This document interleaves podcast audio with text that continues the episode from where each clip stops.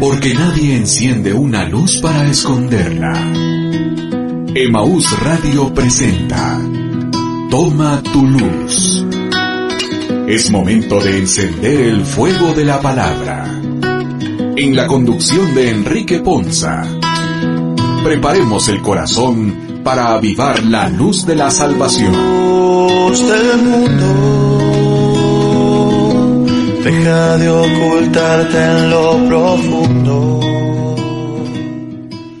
Vamos a iniciar nuestro programa poniéndonos en las manos del Señor, en el nombre del Padre, del Hijo y del Espíritu Santo. Amén.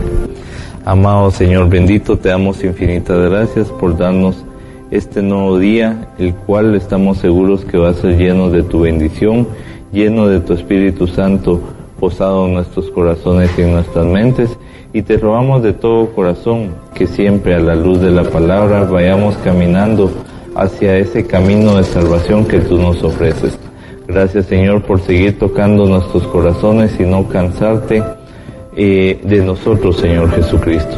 Te rogamos de todo corazón que pongas a cada uno de nosotros en tus manos y que nos des la fuerza de tu Espíritu para poder entender y tomar la palabra y hacer la vida en nuestras vidas.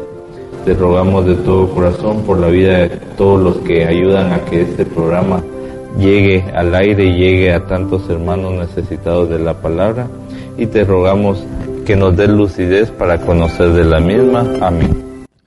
Vamos a, a iniciar un estudio sobre un tema muy específico que es piensa bien y vive bien.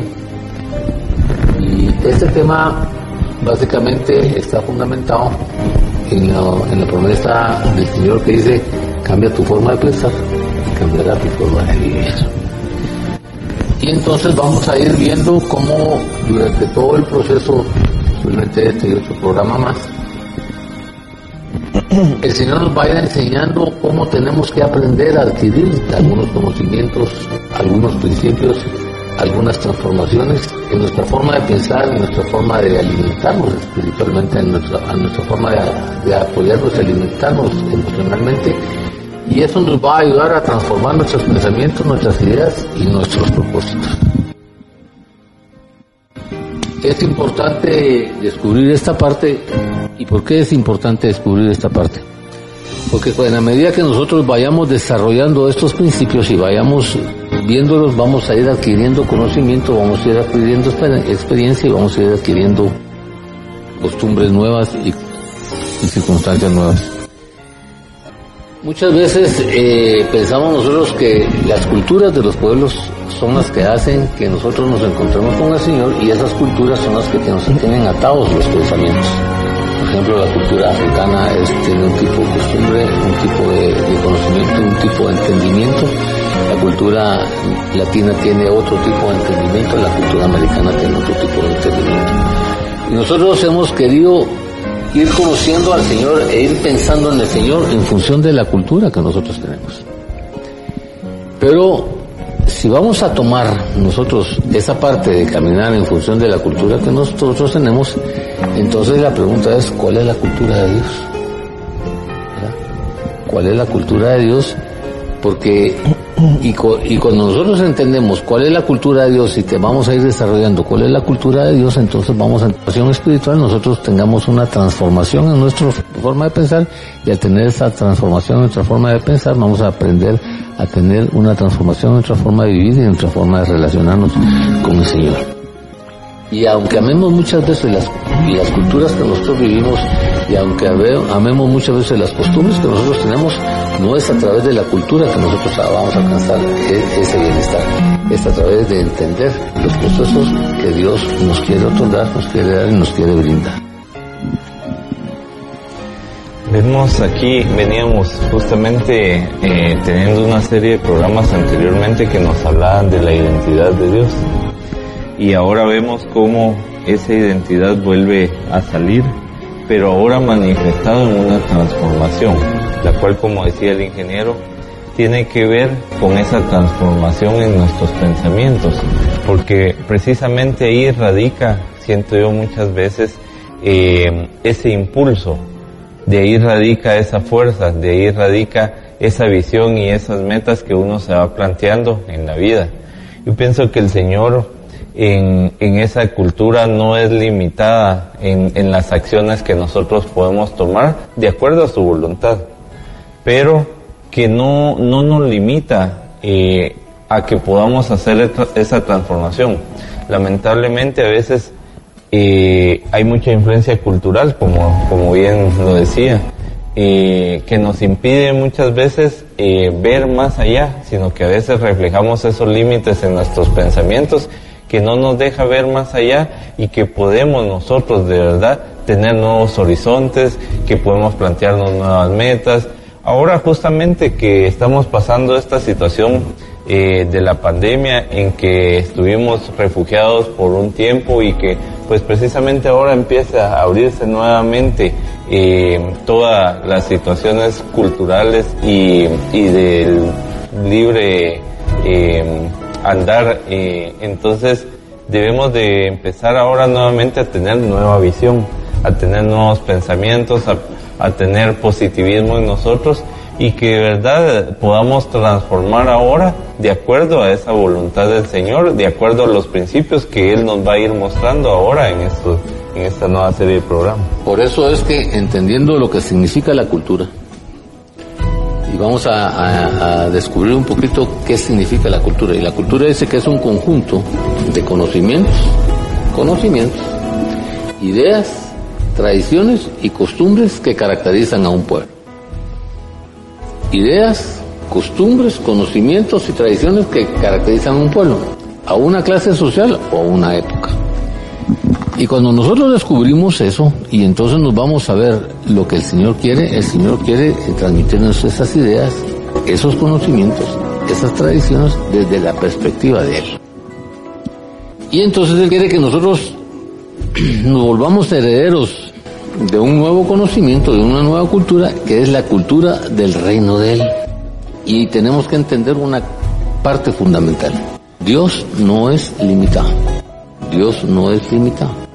Y cuando Dios no es limitado, y es por eso que nos llama a que tengamos una vida sin límites, a que tengamos que aprender a salir de, es, de esa costumbre, a que tengamos que aprender a salir de ese conocimiento que tenemos enmarcado y que vayamos a, a, desarrollar todo el proceso que nosotros tenemos que desarrollar durante toda la transformación de nuestra, de nuestra vida. En la epístola a los romanos, en el capítulo 12, versículo 2, dice, no se amolden al mundo actual, sino sean transformados mediante la renovación de su mente. Y esta parte es importante, ¿Por qué razón? Porque si nosotros siempre andamos amoldados y toda la vida andamos en ese amoldamiento de la vida, nos vamos, estamos acostumbrándonos a vivir así, a no esforzarnos más, a que es que es muy difícil entender la Biblia, es que es muy difícil vivir ese tipo de cultura, es que son otras costumbres, es que son otras... No, el Señor dice, no se amolden al mundo actual, sino sean transformados mediante la renovación de su mente. Y nos acaba de ocurrir ahorita en estos últimos cuatro meses. Veníamos tan amoldados toda la humanidad a un sistema de vida, a una condición de vida, y ahora hemos tenido que aprender a transformar mediante la renovación de las cosas que estamos viviendo, la transformación de lo que estamos viviendo y de la victoria que nos estamos viendo. Esto nos lleva a, a descubrir y a entender que ¿Qué significará eso de no se amolden para usted? Yo creo que justo lo que usted decía es no, no quedarnos fijos, no quedarnos en un, sin movimiento y mm, el amoldarse a veces es no querer salir de esa zona de confort, de esa situación en la cual estamos cómodos, en las que, bueno, uno a veces dice, no hago mal, aunque no haga bien, pero ahí estoy ahí voy. Es, eso siento yo que es el, amoldamiento, porque no nos deja ampliar nuestra visión, sino que nos deja sin movimiento, estáticos y acomodados en, en la situación en la que estamos, ¿verdad? Y justamente lo que decía usted sobre esta pandemia, veníamos en una etapa de tal vez de acomodamiento y toda esta situación nos, nos sacó de esa zona de acomodamiento. Entonces el Señor nos, nos va a explicar varias cosas, dos, dos cosas importantes. Él quiere que nosotros seamos transformados, que nosotros cambiemos esa forma de pensar, que nosotros cambiemos esa forma de vivir, que nosotros cambiemos esa forma de adquirir conocimiento. ¿Para qué? Para que a través de ese proceso nosotros podamos descubrir dos cosas importantes. ¿Cuál es la voluntad de Dios? ¿Y de qué manera es la voluntad de Dios? Porque una cosa es entender cómo es la voluntad de Dios y la otra cosa es vivirla y entender de qué manera se produce esa voluntad de Dios, que es buena, agradable y perfecta. Y entonces cuando yo descubro a través de esa transformación que yo permito hacer en mi vida y que me permito hacerme en mi vida, entonces vamos a ir descubriendo la grandeza de la voluntad de Dios, la, ¿cómo le dijera yo? El regalo tan grande de lo bueno que es la voluntad de Dios y lo perfecto que es la voluntad de Dios. Y entonces por eso es que el Señor nos invita a esa, a esa situación, nos invita y nos anima a que seamos transformados, porque el pensamiento muchas veces habla más que el sentimiento. Y entonces nos identifica en qué apariencia estamos viviendo, en qué condición estamos viviendo, en qué relación o qué ideas de nosotros estamos transmitiendo a los demás. Y, esa mentalidad es la que el Señor quiere que nosotros vayamos ya poniendo en práctica en nuestra vida. Y entonces no solo vamos a cambiar mentalmente, sino vamos a cambiar también emocionalmente. Y al cambiar emocionalmente y al trabajar en la fuente de nuestra vida, que es nuestro corazón, entonces vamos a tener ese desarrollo, esa transformación que el Señor quiere que nosotros tengamos desde lo interior. Y nos va a ocurrir lo del gusano con la mariposa. Tal vez hoy somos unos gusanitos, pero el Señor quiere que pasemos a ser mariposas. El domingo pasado o el sábado pasado platicábamos con mi hijo, el pequeño que tenía 10 años, y me decía, papá, ¿tú sabías que hay unos gusanos que están 17 años metidos bajo la tierra? Y hasta después se transforman. 17 años metidos bajo la tierra. Yo no sé cómo estamos en nuestra vida.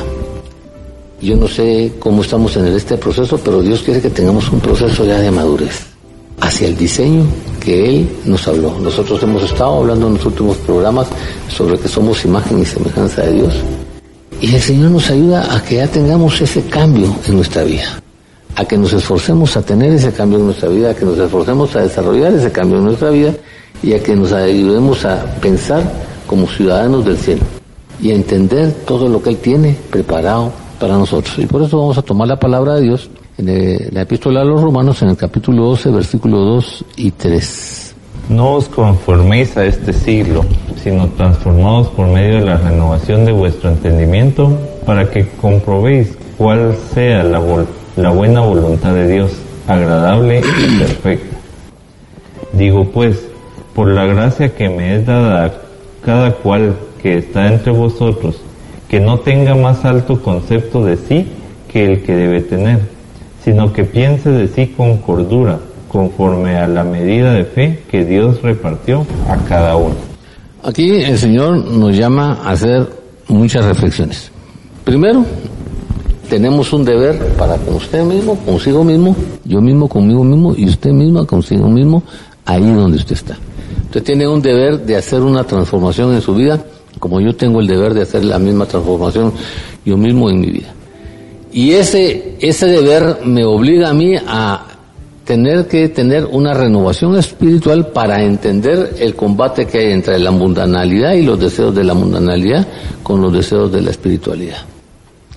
Eso me obliga a mí a tener un discernimiento de cada una de estas cosas y que cada vez que yo vaya a tomar una decisión entienda precisamente eso. Pero como el Señor quiere que yo conozca cuál es la voluntad de Dios, cuál es la voluntad de Él, entonces me obliga a mí a conocerme en un principio quién soy yo, cómo pienso yo, cómo actúo yo, cómo vivo yo, en varios aspectos. ¿Y por qué razón? En la humildad que tengo que estoy, que estoy viviendo, en el engreimiento que estoy viviendo, en la autoexaltación que estoy viviendo y en la condición de los pensamientos sabios que yo permito en mi vida. Y esa es una reflexión que me ayuda. ¿Por qué? Porque cuando yo ya entiendo ese proceso, Yo ya descubro ese proceso. La sabiduría me va a dar a mí el procedimiento, como la sabiduría se basa en tres aspectos eh, principales, que es reconocer, pensar y considerar. Al reconocer mis equivocaciones y reconocer la necesidad de mi transformación, puedo pensar hacia dónde quiero ir y puedo considerar las cosas que tengo que hacer. Entonces, bajo ese aspecto, eh, tengo que empezar a ver en dónde está mi debilidad interior, en dónde está mi debilidad en esa espiritualidad o en dónde está mi debilidad por los deseos de las cosas del mundo. Pero uno de los fundamentos importantes que esto conlleva y que a esto me lleva es que tenemos que fijarnos una, una situación importante. Si no estamos dispuestos a obedecer, a cumplir y a vivir y a esforzarnos, esto no puede desarrollarse. ¿Por qué? Porque la metamorfosis y la transformación no puede llevarse a cabo si yo no me dispongo a que de verdad eso se lleve a cabo. Entonces, la sobriedad y la moderación nos van a venir claro en el proceso, nos van a venir esa belleza y nos va a venir esa gracia de Dios que Él quiere otorgarnos. Pero antes de cualquier proceso de eso, tengo que entender que yo tengo un deber conmigo mismo. Y ese deber conmigo mismo lo tengo que desarrollar. ¿Y por qué lo tengo que desarrollar? Porque si yo no lo desarrollo, no lo llevo y no lo cumplo, me va a ser muy difícil que yo pueda estar en ese camino. Entonces en la vida hay tres deberes importantes que tenemos que decir. El primero es el deber de apropiación, hacer las cosas mías, hacer, entender las cosas que las tengo que hacer vida en mi vida, sea lo que sea. ¿Ya? No las puedo dejar por un lado porque un deber de apropiación es algo que a mí me va a fortalecer, a mí me va a ayudar y a mí me va a dar una formación y me va a dar una donación para poder desarrollar muchas cosas importantes. Y dentro de los deberes de apropiación, el Señor dice que lo primero que, tendemos, que tenemos que entender, que la única copa de salvación se llama Jesús en nuestra vida. No hay otra. Eso lo tengo que hacer vida en mi vida, lo tengo que entender en mi vida, lo tengo que desarrollar en mi vida, lo tengo que vivir en mi vida. ¿Por qué razón? Porque dice la palabra de Dios en el Evangelio según San Juan, en el capítulo 15, versos 5 o 4, no me recuerdo exactamente bien, sin mí nada pueden hacer, dice, sin mí nada pueden hacer. Y además tenemos que entender que si Dios no nos quiere otorgar las cosas, no las vamos a alcanzar. ¿Por qué? Porque no es voluntad de Él. Luego, entendiendo ese proceso de la Copa de Salvación, tengo que entender que tengo que seguir instrucciones en la vida. Por eso el Señor nos habla en el libro de Proverbios, en el capítulo 4, nos dice, aférrate a las instrucciones, no las dejes escapar, cuídate bien, que en ella está tu vida. En ella está tu vida. O sea, si yo no sigo instrucciones, no voy a alcanzar muchos propósitos, no voy a alcanzar ciertas metas, no voy a alcanzar ciertas transformaciones, no voy a alcanzar ciertos propósitos. ¿Por qué? Porque no soy capaz de seguir una instrucción y al no seguir una instrucción sigo haciendo las cosas a mi manera, a mi antojo, a mi entendimiento, a mi disposición. Y por eso Él nos llama a, a tener una fortaleza de vida. Y el Señor nos invita siempre a que nosotros nos refugiemos en Él que Él sea nuestra fortaleza, que Él sea nuestro escudo, que Él sea nuestro salvador. Y entonces, y entonces Él nos brindará todas las oportunidades de la vida, en el desarrollo de la vida, ¿para qué? Para que a través de eso nosotros podamos, cada vez que hagamos un negocio, cada vez que desarrollemos una obra, podamos entender y descubrir la grandeza y la voluntad de Él, el propósito del desarrollo de Él, la, la provisión que Él nos quiere otorgar. Y algo importante, Jesús es el agua que da la vida. Jesús es el agua que da la vida. ¿Eh? Y por eso nos dice, vengan a mí, vengan a mí. Para que nosotros a través de eso podamos ir dando, dando eso. Dentro de los deberes de formación, tenemos que descubrir cuál es el plan divino de Dios. Él, que es un ejemplo perfecto de ese cuidado, que nuestra vida es una obligación que tiene que ser transformada, no puede seguir como dice ahí en, el, eh, en la epístola, no podemos seguir en ese amoldamiento. Y el peligro de tener viejos ideales. Por ejemplo, cuando éramos niños teníamos unos ideales, pero la vida nos ha enseñado que tenemos que ir haciendo transformaciones y que los ideales se van transformando y se van modificando como toda en la vida, como en el tiempo nos lo va enseñando y nos los va llevando.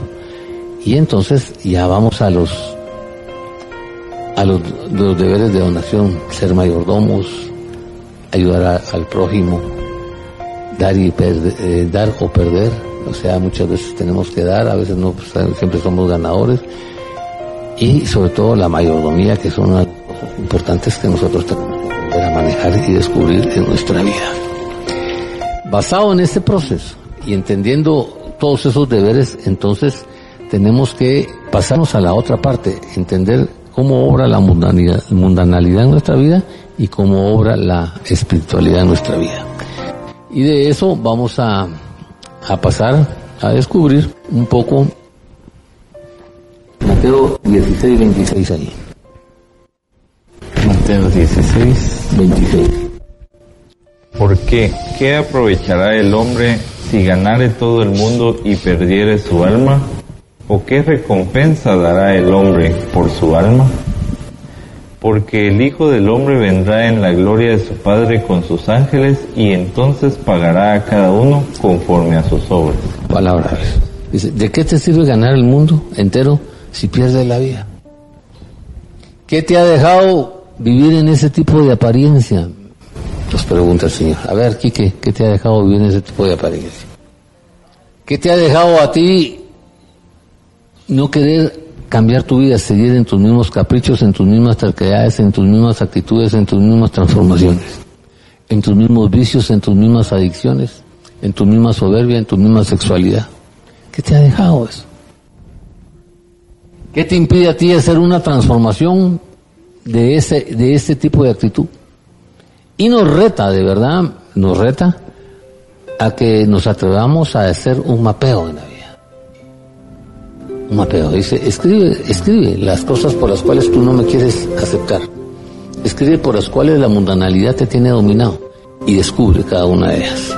Y entonces hace una gran pregunta. ¿Ya las viste? ¿Ya las tienes claras? Y pregunta, ¿acaso esas no han endurecido tu corazón? El vicio no ha endurecido tu corazón. Las máscaras no han endurecido tu corazón. El deseo y la insatisfacción personal no han endurecido tu corazón. Y dice, lo más triste de esto es que un día se cerrará tu vida. ¿Y cuál será el resultado de eso? Un día se cerrará tu vida. Y toda tu abnegación y todo tu esfuerzo por alcanzar las cosas del mundo y por vivir la mundanalidad se cerraron. Y de eso no te llevas nada y no ha sembrado ningún tesoro en el cielo. Por eso Él nos dice en Colosenses, ojo, pongan atención a las cosas de arriba y no a las de la tierra. Pongan atención a las cosas de arriba y no a las de la tierra. ¿Cómo vas a sentir esta parte? El, el Señor creo yo que hoy nos está mandando un mensaje claro de realizar esa metamorfosis en nuestras vidas, pero debe iniciar esa transformación justamente en nuestros pensamientos. Y nos quiere llevar a que maduremos nuestros pensamientos y nuestras ideas, que ya de verdad, y, y uno puede ver en el transcurso de la vida cómo van cambiando los pensamientos cuando uno la edad le permitía ser inmaduro, tenía tantas ideas, uno pensaba, pensaba que tal vez la vida nunca se iba a acabar, que era eterna.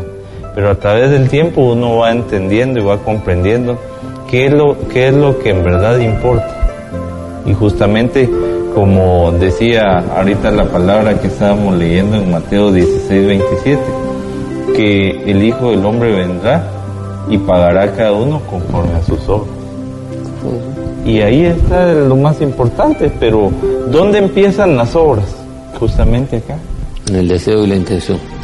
Por eso el Señor nos dice en, en, en Eclesiastes, en el capítulo 13, en el último versículo del libro, dice, esto es el todo el hombre, vuélvanse a Dios.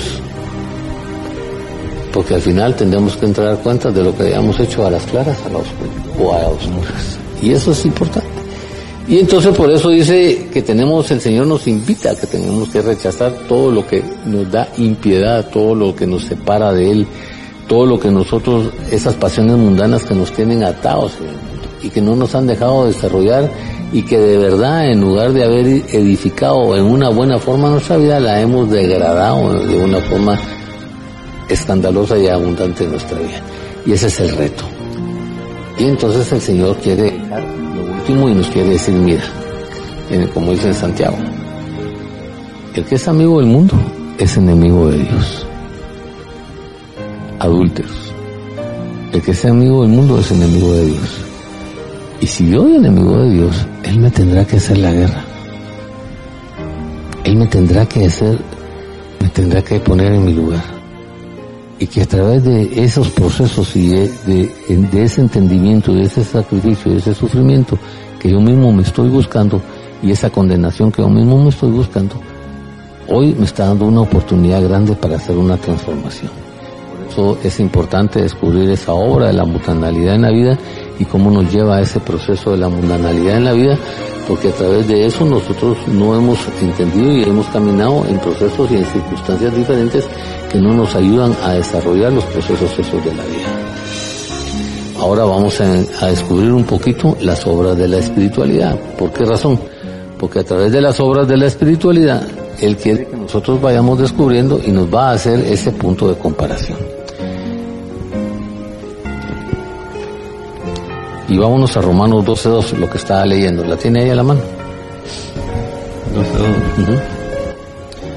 Sí, que nos decía, no os conforméis a este siglo, sino transformaos por medio de la renovación de vuestro entendimiento para que comprobéis cuál sea la voluntad de Dios, agradable y perfecta. Entonces Él quiere enseñarnos cuál es su voluntad. Él quiere enseñarnos, tiene un propósito. Él dice que su voluntad es buena, grande y perfecta. Y por eso tiene, búsqueme ahí, 1 Corintios 7:31. Y los que disfrutan de este mundo como si no lo disfrutasen, porque la apariencia de este mundo se pasa. En mi, en mi Biblia dice que la apariencia de este mundo está por desaparecer. ¿Y cuándo está por desaparecer? ¿O cuándo se pasa? La verdad es que em, pienso yo que, que pasa cuando deja de ser importante, cuando tenemos claro hacia dónde debemos ir. Uno. Y dos, cuando nos morimos. Cuando damos ese paso disfrutamos tanto de la, de la vida, dice que es como que si no lo hubieras disfrutado, porque al final en la vida eterna, eso no nos sirve de nada. Eso no te sirve de nada.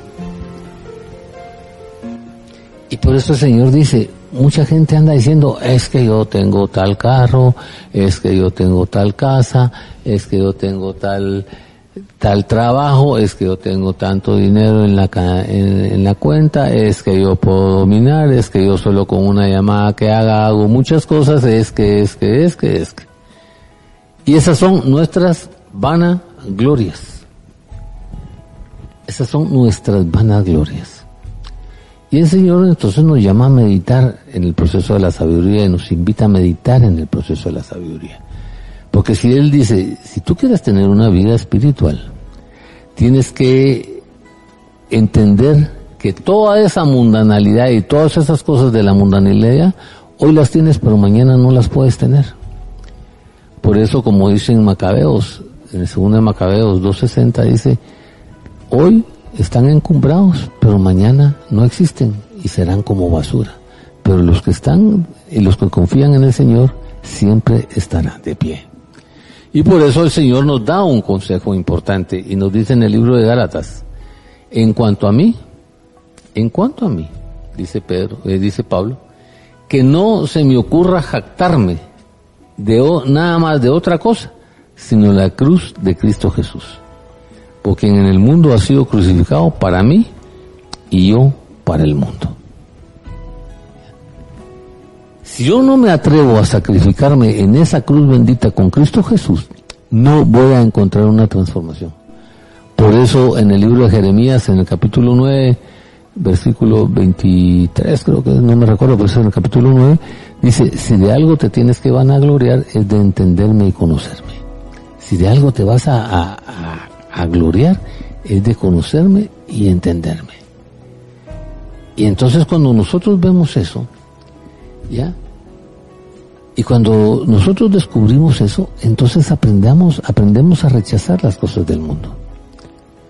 Por ejemplo, Moisés desperdició y, rechazó ser hijo de la hija del rey del faraón de Egipto.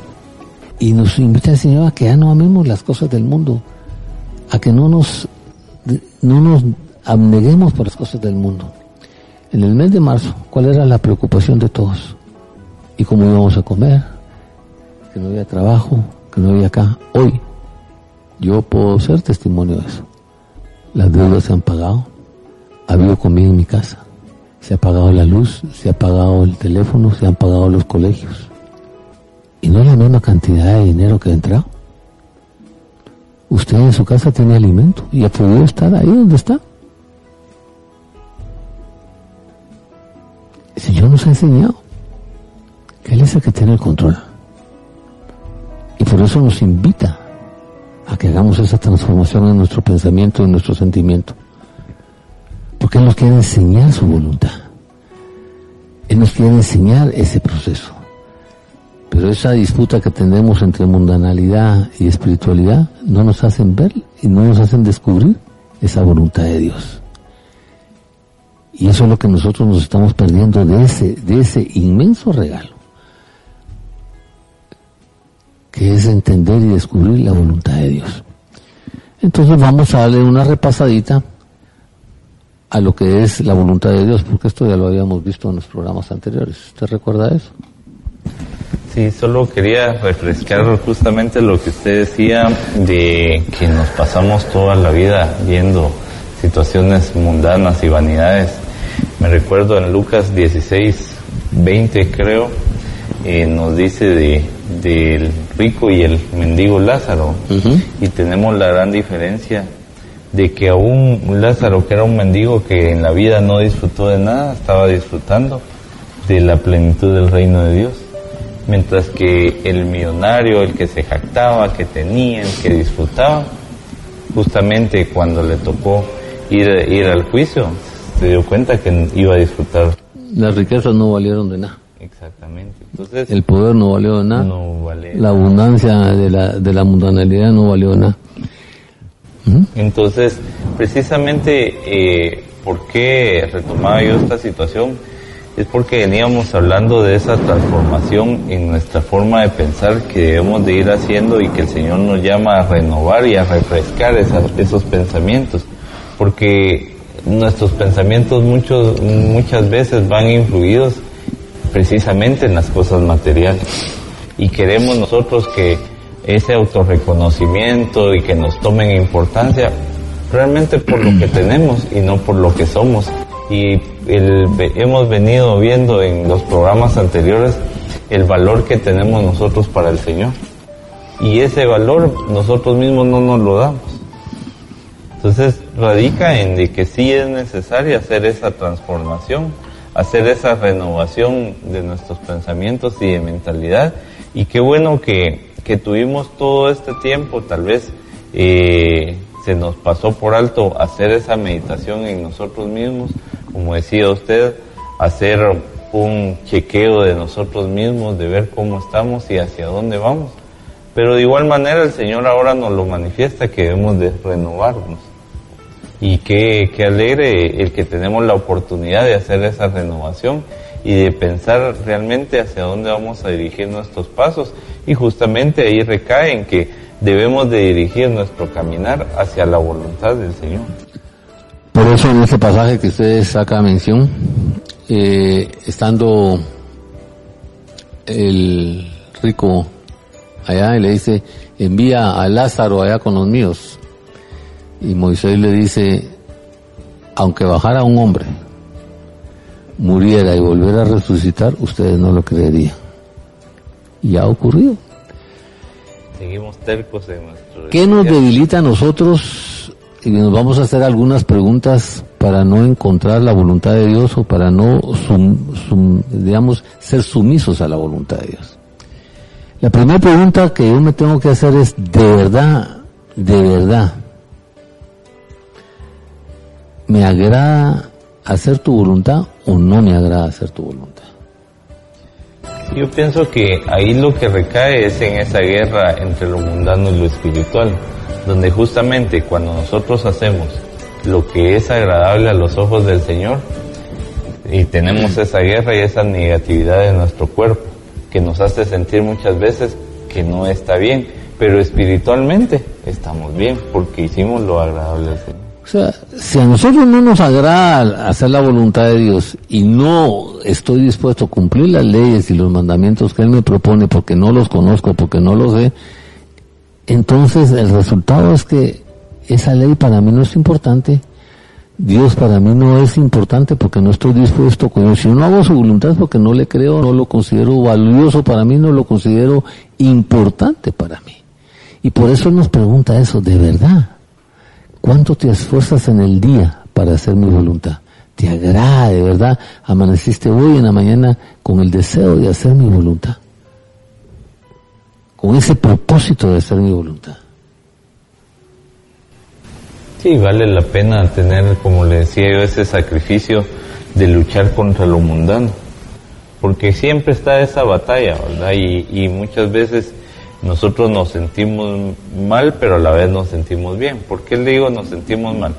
Porque justamente cuando hacemos algo agradable a los ojos del Señor, es nuestra propia carnalidad y nuestra mundanidad la que lucha, ¿verdad? Y la que nos está dando la batalla. Por eso entonces el Señor nos llama ahí a entender que tenemos que darle la importancia a Él en nuestra vida. Le tenemos que dar el valor en nuestra vida. Porque si yo no le doy esa importancia, no le doy ese valor y no lo acepto como el Señor de mi vida, no estoy dispuesto a hacerle no a agradarlo. No estoy dispuesto a agradarlo porque no he entendido y porque Él no representa algo grande en mi corazón y en mi pensamiento y en mi ser. Por eso es que hemos escuchado muchas veces, cuántas veces hemos llegado con el Señor y le hemos dicho, enséñame Señor a hacer tu voluntad. Porque tú eres de verdad mi Dios. Mira, Señor, lo que pasa es que yo no sé hacer tu voluntad, pero enséñame, porque yo quiero que tú seas de verdad mi Señor, mi Dios y mi Salvador. Pero eso fue solo el momento de la oración. Por eso en Jeremías el Señor dice, ¿cómo puedo ayudarlo yo? Si ustedes vienen a hacer pactos acá conmigo, se levantan de la oración, se levantan de acá y van a hacer exactamente lo mismo que habían venido haciendo.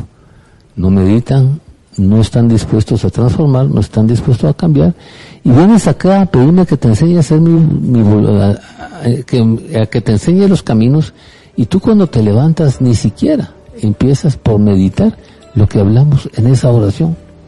¿Y sabes por qué ni siquiera empiezas a meditar lo que hablamos en esa oración? Porque no me dejaste hablar. No me dejaste explicártelo. Y por eso es la segunda fase. Uno, el Señor no es mi Señor, Jesús no es mi Señor, mi Dios y mi Salvador. Y si Él no ha llegado a ser mi Señor, mi Dios y mi Salvador, yo no puedo entender cuál es la voluntad del Padre, porque solo a través de Jesús voy a entender cuál es la voluntad del Padre. Y aquí no estoy haciendo la voluntad de Jesús, estoy haciendo y queriendo cumplir la voluntad del Padre como la cumplió Jesús, como la vivió Jesús y como nos la está enseñando a que nosotros la aprendamos a conocer, a vivir y a transformar en nuestra vida a través de Jesús. Y lo segundo es que no hemos querido caminar y que Jesús nos enseñe cuál es el camino, la verdad y la vida.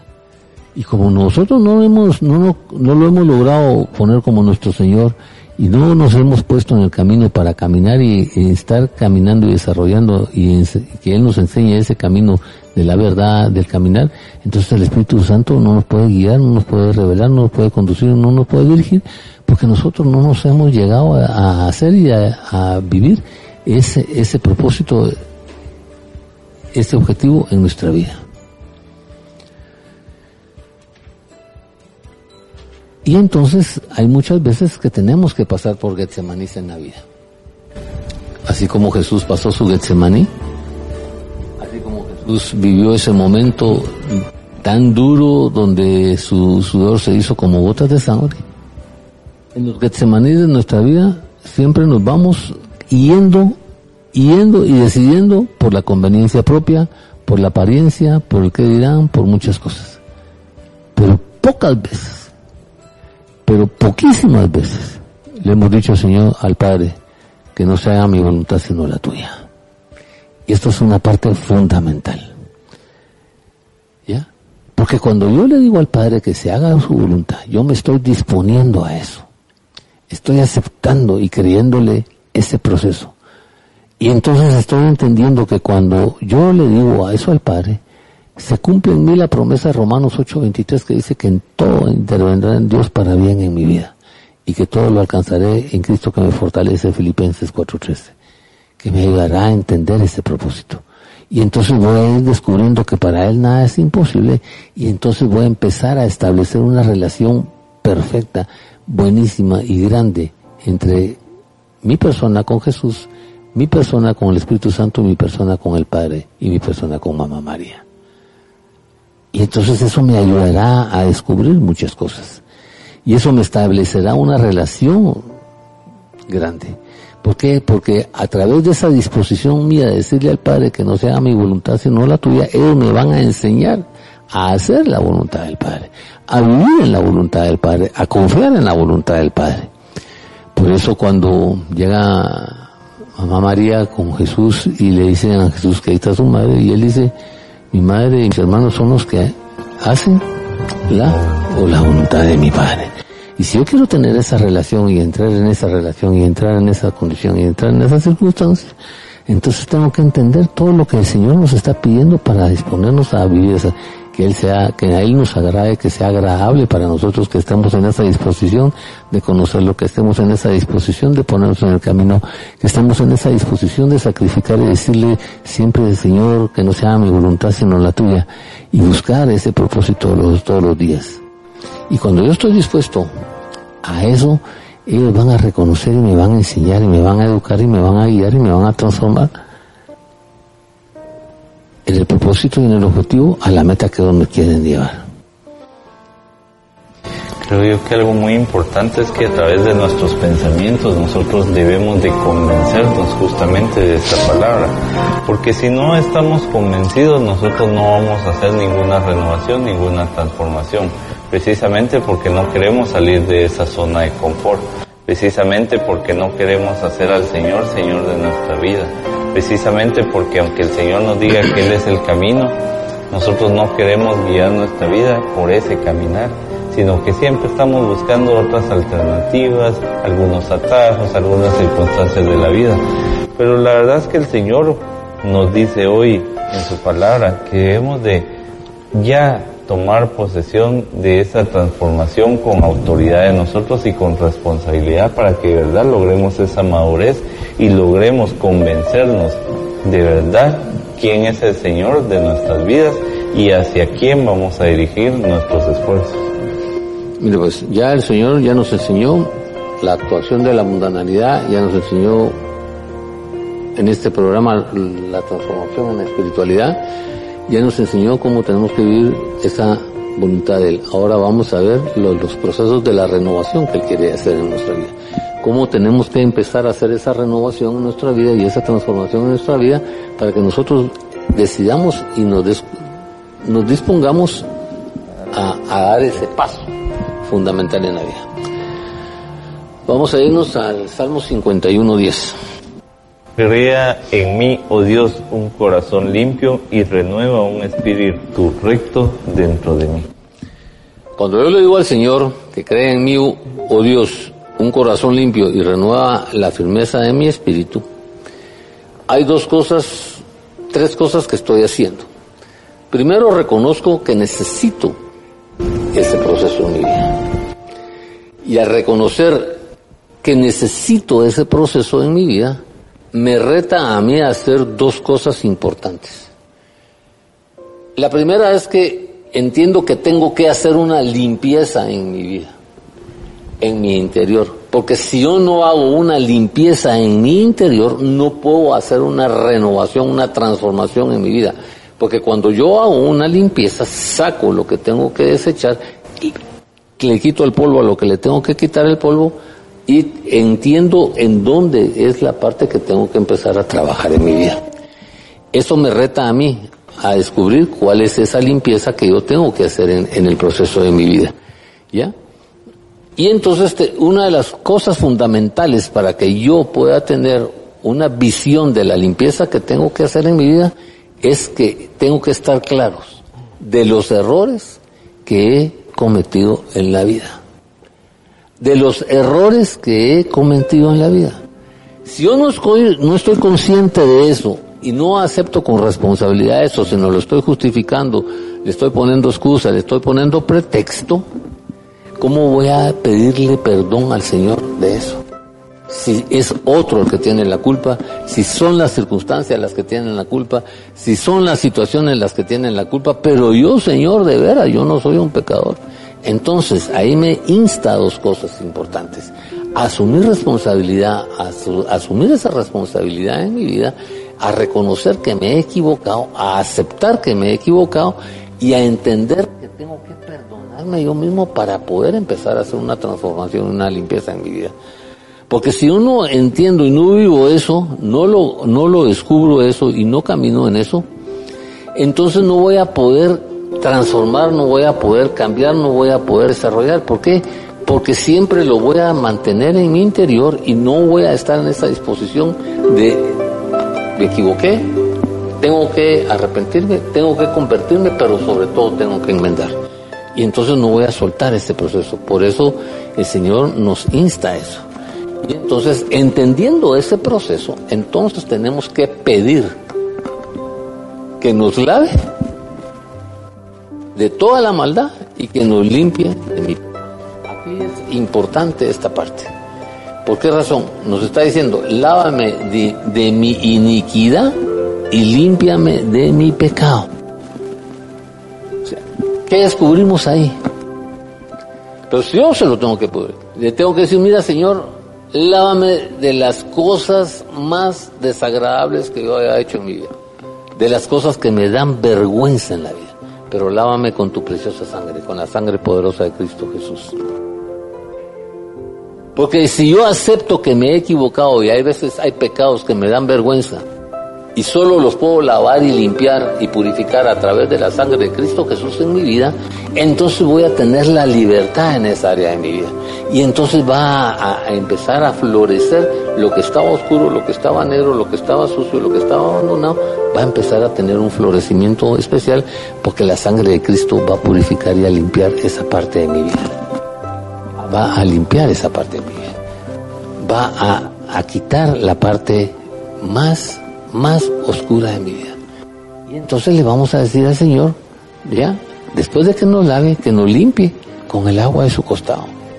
Que nos limpie nuestros pecados, que nos limpie nuestras actitudes, que nos limpien nuestras conductas. Y entonces le decimos, mira Señor,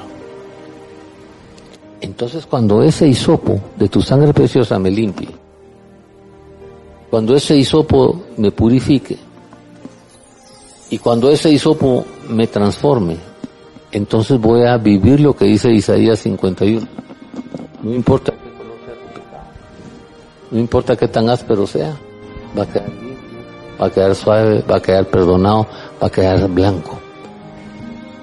Y entonces vamos a entender que a través de ese deseo de Jesús, de ese propósito, de ese objetivo de Jesús y que a través de la sangre y el agua de su costado vamos a poder transformarnos. Y entonces le vamos a decir como le dijo Pedro en la última cena. No solo los pies, Señor. Lávame la cabeza, la conciencia, eh, el pelo, todo lo que necesito yo para ser transformado y cambiado. ¿Por qué? Porque si yo no me dispongo a eso, no puedo caminar en eso. Vamos a hacer un resumen de lo que hoy hemos visto. El Señor quiere que cambiemos nuestra forma de pensar. Él quiere enseñarnos que el pensamiento, Él, él no es, Él es un Dios sin límites y quiere llevarnos a esa condición en nuestro pensamiento, en nuestro corazón, en nuestro sentimiento. Y vamos a continuar con este tema el, el otro martes. ¿Para qué? Para que a través de este proceso que vayamos en estos programas desarrollando, podamos entender cómo Él quiere alimentar nuestro pensamiento, quiere darnos esa fortaleza en nuestro pensamiento y que todo lo que salga de ese pensamiento sea positivo, sea agradable a Dios, sea una transformación, como Él nos dijo, de mundanalidad espiritualidad, entendiendo la voluntad de Él, bajando un poco el engreimiento, la autoexaltación y dejándonos conducir en la humildad y en la dirección, en la conducción que Él quiere que nosotros desarrollemos. Si hay alguna oración, no sé si pidieron oración, ¿usted no está controlando ahí? No, solo lo que pues debemos de pedirle al Señor es que Él nos permita tener esa disponibilidad para que Él obre en nosotros y pueda llegar de verdad a ayudarnos a hacer esa transformación y esa renovación. La verdad es que el Señor, su amor y su misericordia siempre nos cuida, nos cura y nos llena de ese amor, de esa paz, de esa felicidad. Y hemos de, a la luz de la palabra, salir reforzados, salir fortalecidos para que de verdad podamos tener un pensamiento más optimista de la vida y del futuro de aquí en adelante que nos espera y luchar precisamente por llegar a la plenitud del Señor. Bueno, gracias Padre por este programa bendito, por este día. Te pedimos por las personas que tienen en su corazón necesidad, Señor, como todos, porque todos tenemos esa necesidad, nos fortalezcas. Te pedimos por Ingrid Uriza, Señor, para que la ayudes a, a Susi Uriza, perdón, que la ayudes a salir de esa circunstancia difícil que ella está viviendo, que derrames esa paz y esa tranquilidad en ese hogar, Señor, que la levantes en la victoria Bendice este ministerio, Padre, en el nombre de Jesús, este ministerio bendito que tú has puesto, para que sigamos en esa fortaleza, en esa seguridad, en la, en la transformación y, en el evangelizar a la gente de acuerdo a la misión que tú nos has encomendado. Bendice a Emaús Radio, Padre, bendice a Jesús TV por todas las oportunidades y todas las almas que tocan, para que cada día puedan, podamos ver como servidores tuyos y siervos tuyos la obra bendita que tú desarrollas a través de tus instrumentos y los instrumentos que tú utilizas. Gracias en el nombre de Jesús. Amén. Y amén. Dios los bendiga.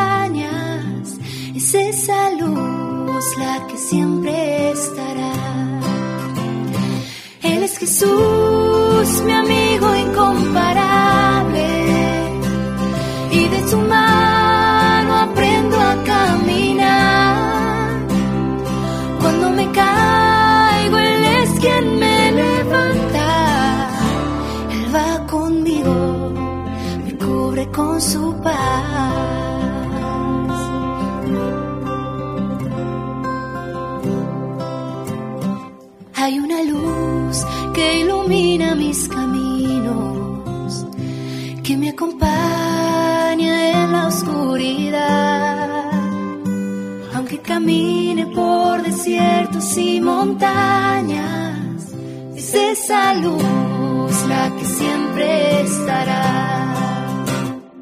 Él es Jesús, mi amigo incomparable, y de su mano aprendo a caminar.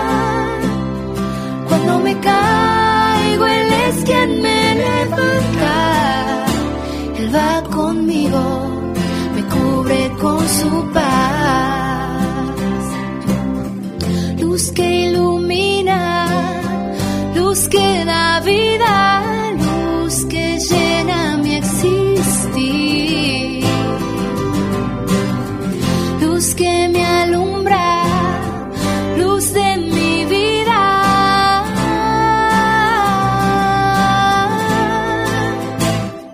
Él es Jesús,